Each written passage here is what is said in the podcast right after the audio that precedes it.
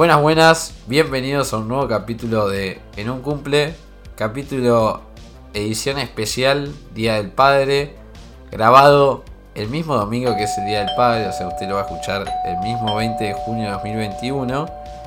Y como no podría ser de otra manera, hoy es un podcast que en cierto punto esperaba todo mi entorno más cercano, porque viene un invitado que todo el mundo quiere que sea famoso, pero nunca salta la fama, así que ya viene con una presión. Y el invitado del día de la fecha, como no puede ser de otra manera, es mi padre, Rubén, así que te saludo directamente. ¿Qué haces? Hola José, ¿cómo andas? ¿Todo ¿Así? bien? Bien, bien, bien seco, como siempre. Eh, sí, bien, bien, bien. Lo primero que te voy a decir es que espero que te sueltes como te soltás siempre cuando están todos mis amigos. Que Todavía, todavía acá no entras en confianza, pero cuando entras en confianza sos así, ¿o no? Sí, sí, seguro. No, no estoy acostumbrado a esta clase de, de charlas al aire, pero está todo bien. Está todo bien, está todo bien. Y hoy es el Día del Padre, un Día del Padre que para vos todos los días del Padre en cierto punto son un poco especial, ¿no? Porque has sufrido la pérdida de tu padre cuando eras muy niño y ahora te toca como del otro lado que en cierto punto es un poco compensar, ¿no? Esa falta.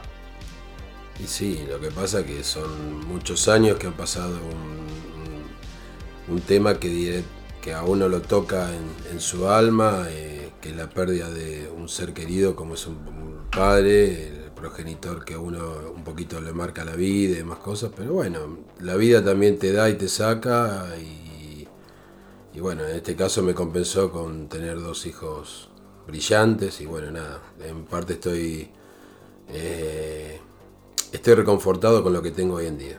Hoy, hoy en día, hijo brillante, hijos brillantes, pero ¿es, cierto que somos hijos brillantes o me parece que me estás, me estás vendiendo con un poco de humo?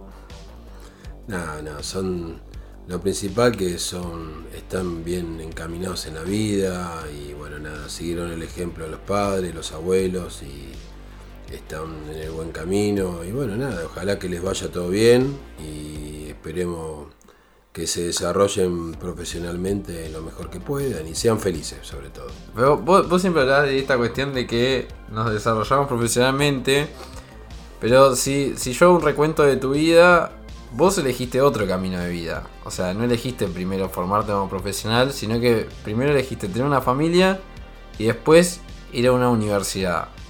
Entonces, a mí siempre me surge la pregunta de, bueno, esta, es, tan importante arrancar por la universidad, por eso es que, tipo, te pregunto, ¿te, arrepentís un poco de, eh. ese camino? ¿Te hubiese gustado primero ir a la universidad y después haber tenido una familia?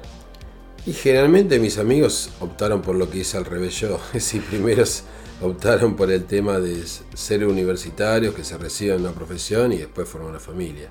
Yo fui, hice un poquito todo medio como al revés, o nada, qué sé yo, a veces la vida te lleva para ciertos caminos y, bueno, nada, yo me puse novio con tu madre, me casé y bueno, y en el medio después decidimos tener hijos y bueno, nada. Entre todo eso yo también hice la gran remolona, que me tenía que haber acelerado la facultad en esos tres años que no tuvimos hijos, cosa que no lo hice y me dediqué a ganar plata y demás cosas, pero bueno, es un error a medias, no sé, a veces lo admito como un error y a veces no, qué sé yo, no, no, no, no sé cómo definirlo, pero yo creo que me parece que ustedes tienen la oportunidad por ahí de estudiar y recibirse, como ahora vos entre un poco tiempo vas a ser profesional y demás cosas, me gustaría que, bueno, después decidan qué van a hacer con su vida, no hace falta que formen su familia, sean felices, qué sé yo, se pueden juntar con una chica, con alguien y bueno, o estar solos a su manera y estar bien. Uno elige su destino y cómo, cómo busca su felicidad. Pero, o sea, en, ese sentido, vos ahí contabas que, o sea, rápidamente saltaste, terminaste, te pusiste de novio, terminaste de secundaria, todo medio en el, todo junto, después te casaste, después te dedicaste a trabajar, después estudiar qué sé yo. Pero eh, en cierto punto se puede decir que te perdiste varias cosas de la juventud o, o decís que tu juventud la disfrutaste bien. No, no, yo tuve de adolescente y de niño también tuve muy buenos amigos, eh, me he divertido mucho, eh, la he pasado realmente muy bien Y bueno, nada, después a veces un poquito lo que no se da y lo que hice yo de, malo, que me lo recrimino, que a veces es ponerte de novio, de, de muy pendejo, que eso no va. Y después, eh, bueno, nada, y después dedicarte a eso y un poquito la- el noviazgo te aparta un poquito los amigos, porque antes había otra... se- los noviazgos se vivían de otra manera, ahora son un poquito más integrados con amigos, todo, y está todo bien, antes era un poquito como que le tenías que dar mucho más pelota a la novia que a los amigos. Y bueno, no sé, qué sé yo. Son, son otras vivencias, otras costumbres y otros tiempos. Hoy los Igualmente- tiempos cambiaron, ¿no? Digamos. Igualmente, o sea, con tus amigos pasó algo medio, o sea, no vamos a decir fuera de común porque quizás en esa época era lo que pasaba, o que quizás es ese flagelo que también pasa hoy, que entre, entre todos tus amigos siempre se destaca uno, que era tu mejor amigo, y que en la historia quizás oficial está como que la droga fue el flagelo que en cierto punto también te hizo perder a, a tu mejor amigo en todo ese camino de la juventud, ¿no? Sí, es cierto, es cierto. Eh, la verdad, eh, a Ricky lo quería mucho, era un amigo que los, éramos como hermanos y estaba más en la casa de él a veces que en mi casa, porque vivíamos todo el día en el colegio, después me iba a la casa, me quedaba, venía a cualquier hora de madrugada a mi casa. Y bueno, nada, él no sé si se equivocó de camino o no, no sé, decidió hacer ciertas cosas que a mí no eran de mi costumbre o no las quise hacer de mi vida. Y bueno, un poquito nos separó porque también contemos un poquito el tema que también estamos viviendo en la época del proceso. Y era una época complicada donde capaz que, viste, podía, tenías, corría, en un momento sentí que corría riesgo mi vida de, de- un día vienen, estaban todos fumancheando, viste, al fondo. Y, y bueno, y yo como chorlito que estaba mirando y no hacía nada, íbamos todos adentro y bueno, nada.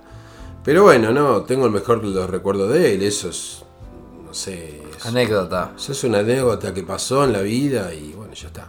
Y la otra, y la otra anécdota quizás que, que pone un poco la finalización de tu juventud es haber sido seleccionado a pasar, que, fue uno o dos años ahí en la colimba, que vos, vos nunca decís como que fue los peores años de tu vida, pero ¿fueron los peores años de tu vida? No, no, no, no sé si fueron los peores años de mi vida. Fue una época media turbia porque la verdad yo con los milicos no estaba muy enemistado y la verdad tener un año que servirle pleitesía a esta clase de personas, la verdad que, personas entre comillas, ¿no? Pero la verdad que no tuve el agrado de hacerlo y bueno, nada, estuve, me sentí como preso un año teniendo que servirle a ellos y bueno, nada, es un año que vos no progresás en tu vida, no puedes estudiar, no puedes laburar, no vas hacer nada porque bajo una ley que gracias a Dios hoy no existe más eh, y las, las generaciones venideras, incluso ustedes se salvaron. La verdad que a mí no me... es un año, yo lo considero un año perdido en mi vida. Así, o sea, no, no sacás nada de, de lo que, de lo que estuviste ahí. Igualmente lo que sí sacaste, porque cuenta mi madre, que sí sacaste unos kilos de más, porque supuestamente ahí eh, Sí, engordaste. Eso, fue lo más positivo. Tenía un amigo en el casino suboficiales y, y me pasaba comida de contrabando. Entonces ahí están los kilos más que tenía. Pero, pero bien, bien, qué sé yo. todo- es un, son vivencias en la vida que a veces son positivas o no. Y bueno, nada, pero ahí, ahí la- lo, único que, lo único positivo que rescato de la colimba que te enseña a valorar a tu familia. Te enseñan a querer decir, estás lejos de todo y decís, che, no tengo amigos, no tengo viejos, no tengo, no tengo parientes, no tengo nada, estás solo ahí y al pedo como... Pero, pero igual no te lo enseña la colimba, sino que te lo enseña el desarraigo de sentirte lejos y que en cierto punto tampoco era que estabas lejos, porque ¿cuánto estabas de tu casa? A 30 cuadras, 40 cuadras, pero te sentías que estabas a... Sí, un poquito más.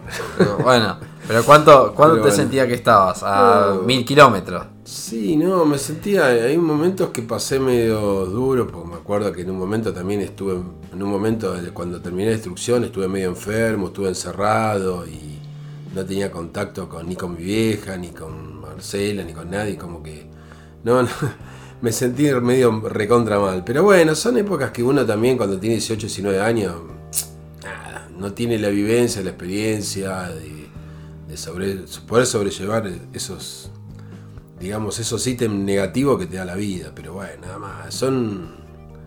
Esto me lo dijo un sargento de la colima que te decía: Mira, esto es un año flaco que estás acá adentro. Si entraste chorro, vas a volver a ser chorro. Si entraste, no sé, decente, vas a volver a ser decente. Esto va a ser una anécdota en tu vida. Y es verdad, nada más. Pero igualmente vos siempre contás ahí, eh, yo recuerdo siempre una anécdota de que vos decís que, bueno, mucho tiempo, o sea, generalmente la, gente cuenta que en la colimba la pasa mal porque vive en cierto punto con el miedo latente.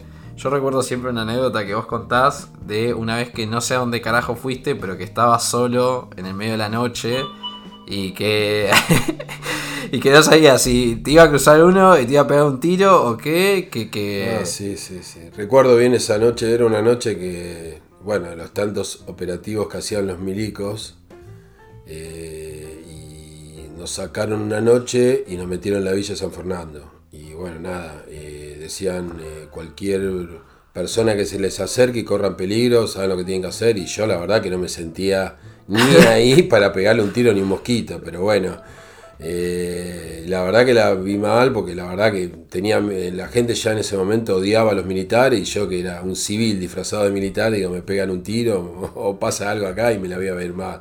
Estaba rezando volver al cuartel y que se termine pronto eso. Pero bueno, la verdad que no, no me gustó ese tema. Pero lo otro, y lo otro que aprendiste, porque esto me lo recuerdo, es que eras el único que más o menos sabías escribir con la máquina de escribir. Sí, por eso me dejaron, como se dice en la jerga militar, a plazo fijo. Sí, me fui en la última baja.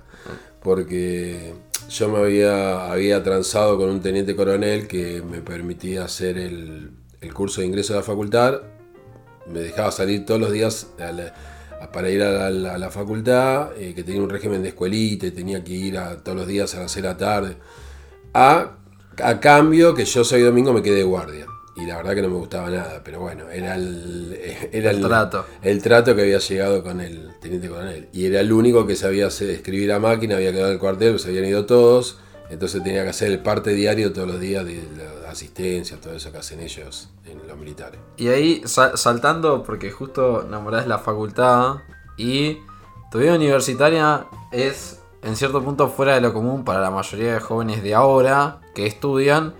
Porque vos entraste a la facultad de joven, después dejaste, pero después volviste de grande, finalmente te recibiste y en ese sentido, me parece que un poco te arrepentís, ¿no? Porque las neuronas no funcionan igual cuando tenés 20 que cuando funcionan 40, cuando tenés 40. No, no, seguro, seguro. Eh, bueno, nada, era lo que estábamos hablando antes de ponerse novio, antes de recibirse, estudiar, era todo eso.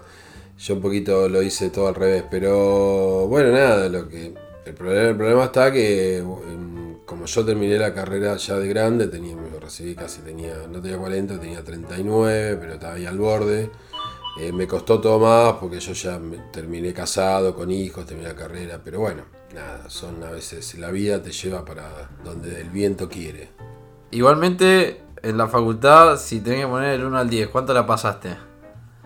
No, no, la pasé bien, no la pasé tan mal. 7 puntos pondría tranquilamente. 7 puntos porque tu promedio de facultad no era mejor. No, no, no, un par de veces me pegaron un par de cachetazos, así que estuve, Estuve, no, no, no hice la carrera tuya, que la verdad que mejoraste mucho en los promedios más que yo, pero bueno.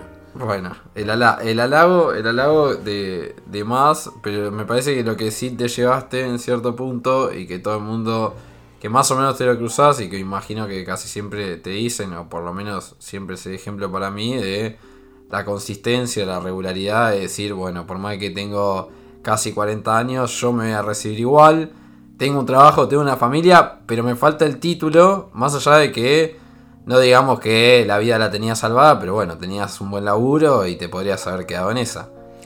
Sí, bueno, lamentablemente yo trabajé 12 años en una entidad financiera que cerró y nada, por eh, una de las tantas, eh, digamos, sociedades financieras que fundió en este país y bueno, nada, nos quedamos un montón de empleados en la calle me costó mucho entrar a un trabajo, a otro, a otro trabajo, y ahí me di cuenta que tenía mucha experiencia laboral, pero ya en ese momento las, entidades financieras estaban buscando más profesionales. Y bueno, nada, me incliné por terminar la carrera porque no veía que por ahí en un futuro, como me quedé una vez sin laburo, me podía quedar otra vez sin laburo, pero bueno. Bueno, pero después encontraste. O sea, encontraste y ahí decidiste terminar. Porque no es que terminaste cuando te quedaste sin laburo. Sí, sí, sí. No, ahí decidí que antes tenía más puesta la camiseta de una empresa y decidí, dije, no, no, ahí Nunca mi, más. mi prioridad va a ser recibirme y después eh, veo si la empresa me pongo la camiseta o no, pero por el- la camiseta que tenía, la camiseta que tenía puesta era la mía. Y eso sigue siendo hasta el día de hoy porque eh, quizás la última novedad en tu vida es haber terminado de trabajar en tu último trabajo. No porque te jubilaste, sino porque te fundió las neuronas, ¿no? Sí, no sé si se podría poner que me fundí las neuronas, pero tenía un agotamiento mental importante, mucho estrés laboral y bueno, nada, decidí que dar un paso al costado y buscar otras alternativas laborales y bueno, con poquito como que la relación de dependencia me cansó mentalmente y bueno, nada, y quería no tratar de buscar alguna alternativa mejor y aparte, bueno, eh, para el bienestar mío, el bienestar general de todos, ¿no? Y de eso, en cierto punto, si vos volvés desde ese tiempo del año pasado que estuviste trabajando, incluso teniendo en cuenta que mucho tiempo lo hiciste en tu casa, ahora, ¿cuánta mejora tuviste? el- ¿Cuánta mejora importó en tu vida el dejar trabajar?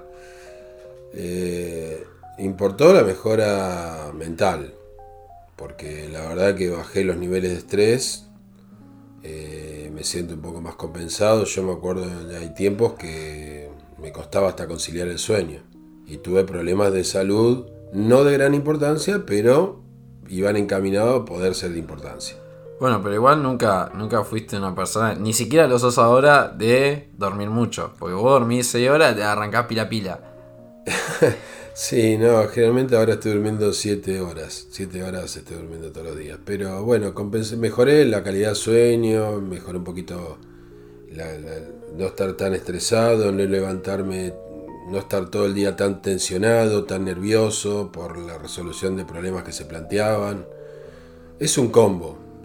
Yo creo que a veces cuando vos trabajás 36, 37 años de tu vida es como que algo en tu vida tenés que modificar. Igualmente, tipo, hasta el día de hoy, o sea, haces tus cositas y qué sé yo, es cierto que no, no laburás como laburabas antes, haces tus cosas, pero tenés como esa ese workaholic, o sea, esa cuestión de tener que siempre trabajar, no te digo que sos un fanático de trabajar, pero es como que de eso no te puedes desapegar. Sí, qué sé yo, me gustaría tener un- plata de lo que tengo, empezar a viajar y no hacer nada, pero de repente lo hago un poquito para estar entretenido, no sé, me parece la vida a veces es un poco monótona, la verdad, no me veo todos los días sentado en un sillón viendo Netflix, qué sé yo, me parece que... Bueno, igual lo haces. A veces lo hago y a veces trato de hacer algo, empecé a trabajar con un estudio, haciendo algunas cositas a nivel profesional, pero sin tener la saturación mental que tenía antes, ¿no? No, obvio, obvio, obvio, obvio que no. Y, y ter- cerrando ahí como el ciclo de la vida de Rubén. hablamos ca- casi de todo, casi. Pero el gran factor de, de tu vida, o sea, yo lo pongo en esta manera, porque para mí es así. Y no solamente para mí, sino para todo el mundo, es Racing. Eh, digamos que o sea, no, vos no tenés 20 años, sino que te tocó, tipo, vivir las peores épocas del club. Ahora, digamos que está un poco mejor, pero es como que Racing le da ese plus a todo en tu vida. Porque vos te despertás y te vas a dormir pensando solamente lo que pasa ahí. Por más de que al resto no le interesa lo que pasa ahí, vos solamente pensás en eso. No, bueno, es solamente pensar en eso, pienso en otras cosas también. Casi. ¿no? Pero es, es, un, es un divertimento que a veces para mí en un momento se transformó en un sufrimiento importante. Porque, porque los hinchas de Racing somos así, somos sufridos de, de naturaleza. Por lo menos mi generación, qué sé yo, los anteriores a mí vivieron una época de gloria y bueno. Gracias a Dios que ustedes también ahora que son de otra generación vivieron una época más gloriosa Racing, verlo más veces campeón, porque yo en un momento dije me voy a morir y no lo voy a ver nunca más campeón de Racing. Pero bueno, qué sé yo, son, es un club que ha hecho muy mal las cosas, típica de la realidad argentina y bueno, y así lo pagó.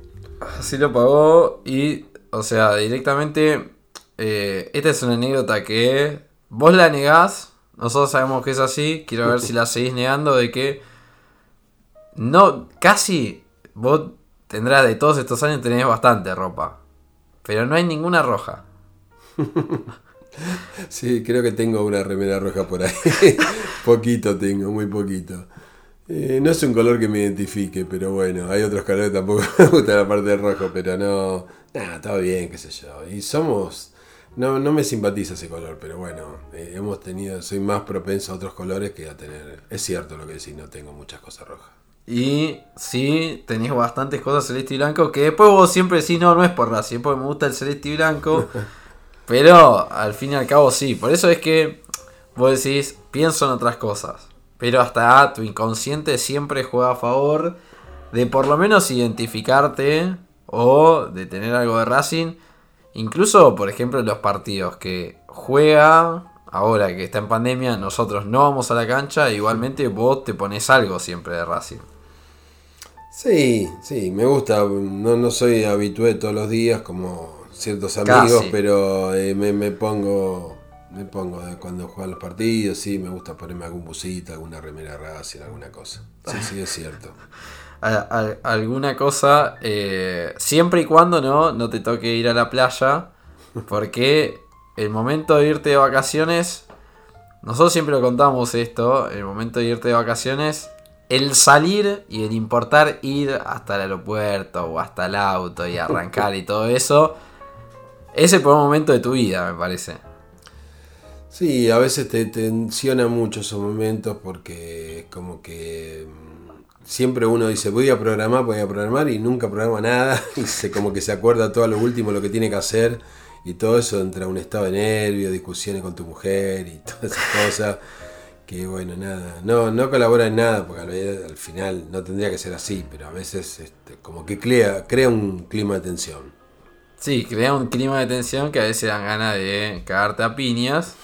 No lo hacemos, aunque lo deberíamos hacer. Pero después vos te vas de vacaciones y nosotros siempre, siempre lo destacamos que en el mejor momento que te veíamos era de vacaciones. Rubén habitualmente se va de vacaciones a Brasil porque es un bacán. Y el momento de tu, tu habitualidad, o sea, el mejor momento siempre de todo tu año era estar en la playa y que a vos no te modificaba mucho manejar 1200, no sé cuántos kilómetros son. 1800. 1800 kilómetros. A vos no te importaba mucho eso, ¿ves? Lo único que te importaba era ir a la playa y nada más. O sea, ¿ese era el mejor momento? ¿O es el mejor momento? Sí, es un, es un, momento de descanso importante que pasás. En su momento fui con usted, después fui con, con mi señora solamente.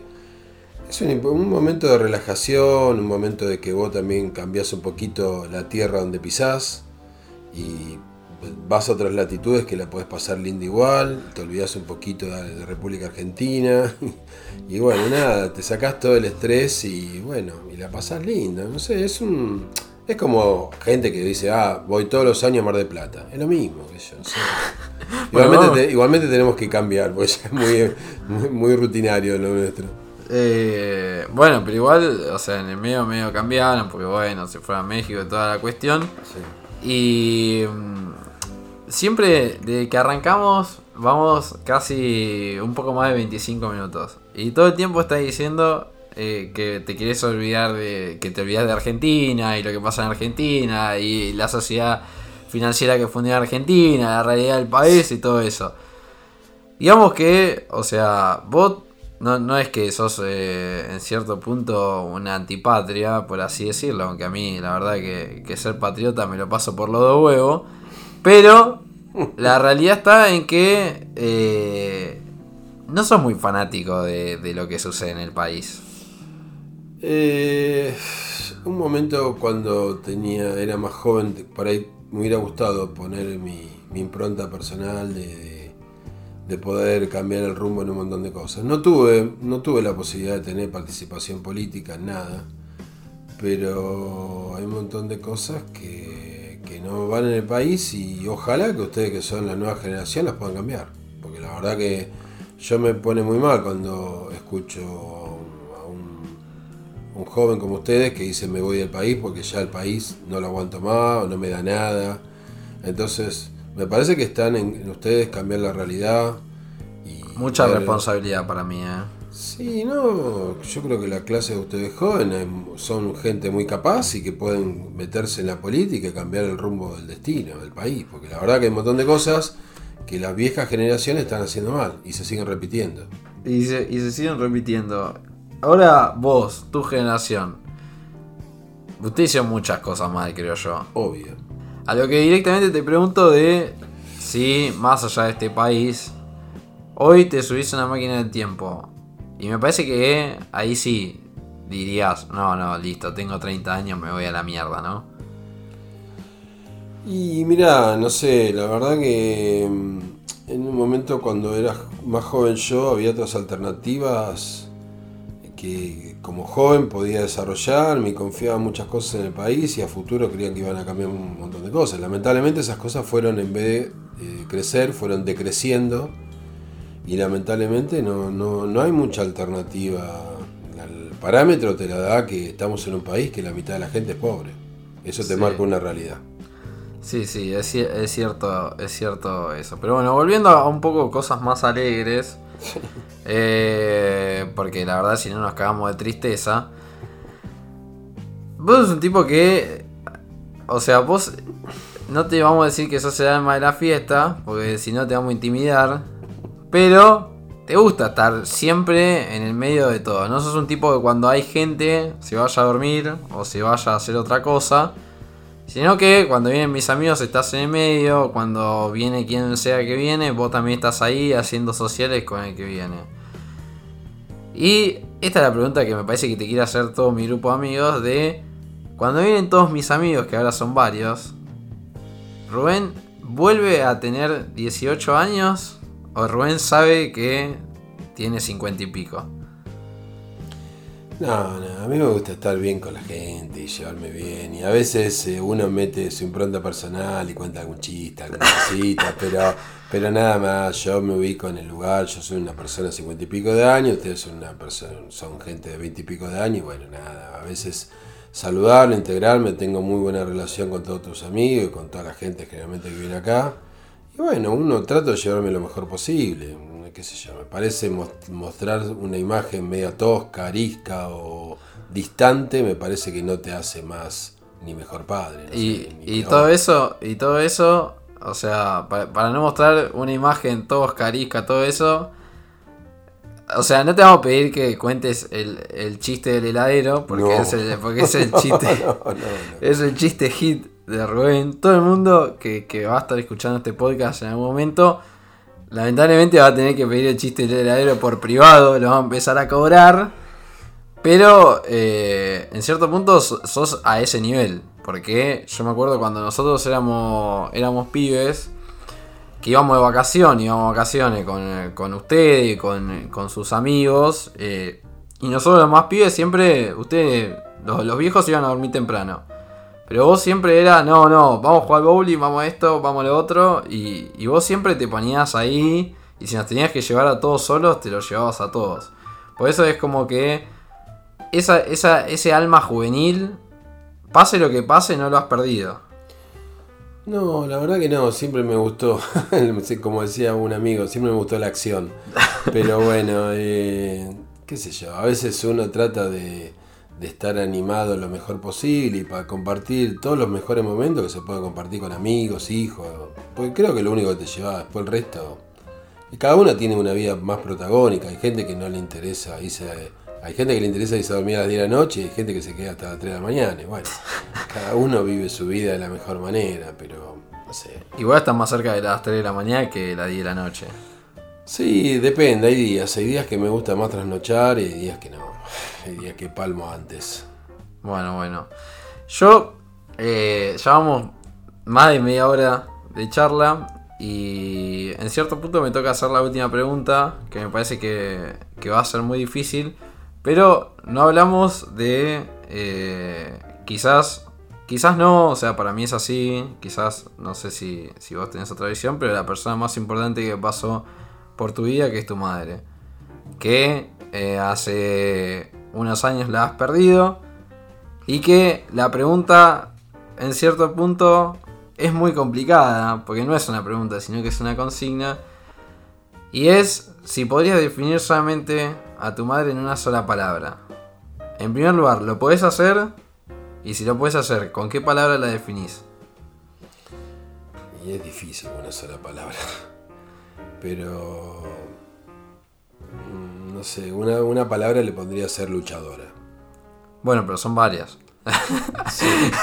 Una sola palabra le pondría luchadora. Sí, yo creo que, que mi vieja lamentablemente tuvo el- el- la desgracia de perder su esposo, su compañero de vida de joven. Y bueno, nosotros nos crió a mi hermana y a mí, eh, de que éramos muy chicos, pero lo hizo de la mejor posible y nos inculcó los mejores ejemplos de la vida y los valores que tu- nos, nos crió con muy buenos valores de, ser humano. Y bueno, y la verdad que le estoy eternamente agradecido de donde esté. eh, Le mando un beso grande y le agradezco todo lo que nos dio a nosotros como hijos y a ustedes como nietos. Quizás el que me conoce más de cerca eh, sabe que es la persona que más quise y que pasó por aquí, por este mundo. Pero bueno, también es la regla de la vida, ¿no? Eh, eh, superar también eh, esas, esas pérdidas que en realidad uno no las supera, sino que las tiene ahí siempre latente y que lo constituye como persona. Por eso es que, por eso es que, con esto, en cierto punto, no con el bajonazo de final, pues ya parece que nos fuimos, nos fuimos llorando, eh, en cierto punto le damos cierre y te voy a hacer una más. ¿De, de qué me olvidé? Porque hace casi 25 años vivimos juntos. Pero siento que me olvidé muchas cosas. Me olvidé. ¿Qué te hubiese gustado hablar que no hablamos acá? No, no sé. Mira, la verdad que estoy muy agradecido de, estar en este momento hablando con vos y bueno, nada, y estar con, con- tu hermano y con tu vieja, todo, y vivir. La verdad que me hace muy feliz que estemos todos, todos juntos viviendo. Y, bueno, en esta época tan fea que nos toca vivir por la pandemia y estar todos encerrados y bueno, y estar, tratar de, estar juntos lo, el tiempo que más, que más se pueda porque yo creo que la vida es cortita y, y hay que tratar de sacarle el jugo de las mejores cosas de que te da la vida. El resto, lo malo, ya tengo los bolsillos llenos. Preferible vivir lo bueno y, y tratar de pensar en positivo y que las cosas mejoren para todos y que se vaya este virus de mierda cuanto antes y volvamos a ser lo que fuimos, ¿no? Lo, lo que fuimos, lo que fuimos. Igual nunca se vuelve a hacer lo que fuimos, pero bueno, nada. Eso eso te lo dejo. Eso te lo dejo para vos. Bueno, llega el momento de eh, presentar los emprendimientos de mis amigas, que siempre les cuento que vayan a comprar ahí. Arroba Marucancha Libros, arroba Guadalupe Fernández in, arroba Blau Encuadernación y arroba Suyay Sustentable. Doy finalizado este capítulo, claramente que te voy a saludar antes de irme. Solamente vos sabés que tenés una deuda pendiente con todos los oyentes, que es el chiste del heladero. O sea, hoy vas a poder dormir tranquilo con eso. Sí, sí, por ahí algún día lo voy a contar, pero hoy, hoy tratemos de no estropear el día. Pero bueno, bueno, te agradezco. Dale, gracias a vos y por darme la oportunidad de hablar y Todos los días que me levanto de la cama y puedo verle la, la cara a vos y a tu hermano.